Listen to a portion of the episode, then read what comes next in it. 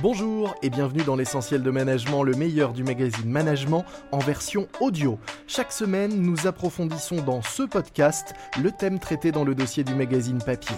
Dans le numéro actuellement en vente, vous saurez tout pour lutter contre le syndrome de l'imposteur. Et dans cet épisode, je vous explique ce qu'est l'effet Dunning-Kruger, qui est en quelque sorte l'inverse, ou du moins l'effet miroir, du complexe de l'imposteur.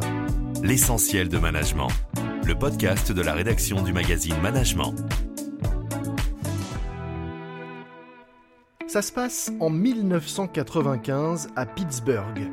Un Américain entre deux âges, MacArthur Wheeler, décide de braquer non pas une, mais deux banques.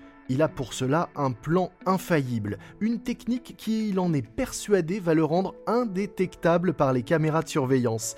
Il va se couvrir le visage de jus de citron oui, on lui avait montré peu avant que le jus de citron, une encre sympathique, permet d'écrire des messages qui n'apparaissent qu'à la chaleur.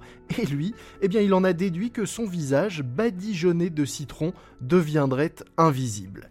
Il se rend donc dans une banque, puis une autre, le visage entièrement citronné et à découvert. Il est évidemment très vite arrêté par la police et pourtant il n'en démord pas, son plan aurait dû fonctionner. Il est tellement sûr de lui qu'un psychologue, un certain David Dunning, finit par s'intéresser à son cas. Et avec un de ses élèves, un certain Kruger, il met en lumière un biais psychologique, l'effet Dunning-Kruger comme on l'appelle aujourd'hui, qui montre que moins on sait de choses sur un sujet, plus on pense en être un expert et qu'à l'inverse, plus on a de connaissances, plus on perçoit l'immensité de son ignorance. En gros, plus on sait de choses, plus on sait qu'on ne sait pas. Un incompétent, souligne alors Dunning, n'est pas conscient de sa propre incompétence précisément parce qu'il est incompétent. Depuis quelques mois, avec la crise sanitaire notamment, cet effet se vérifie plus que jamais. Vous pouvez le voir sur les réseaux sociaux par exemple, où des anonymes s'autoproclament épidémiologistes, pros de la vaccination ou experts en santé publique, voire en géopolitique désormais. Et ces pseudo-experts n'hésitent pas à tenir tête à de vrais spécialistes qui, souvent avec humilité, font eux des efforts pour tenter d'expliquer et de convaincre. À l'inverse de l'effet Dunning-Kruger, le complexe de l'imposteur fait lui douter les personnes les plus compétentes du fait qu'elles soient réellement bien à leur place. Et il est aussi difficile à surmonter ce complexe tant ceux qui en sont victimes sont, à l'image de notre braqueur, convaincu d'avoir raison.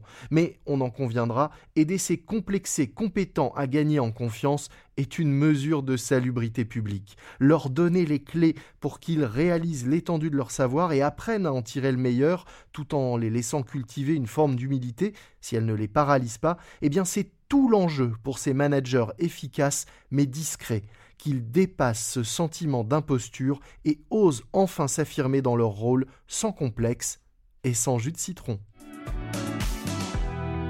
Si vous voulez en savoir plus sur le complexe de l'imposteur, rendez-vous vite dans tous les kiosques ou sur le site prismashop.fr, p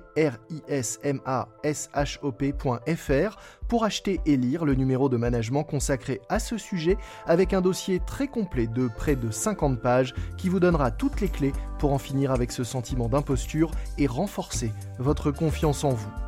Pour d'autres conseils et témoignages, rendez-vous tous les jeudis en podcast sur toutes les plateformes d'écoute.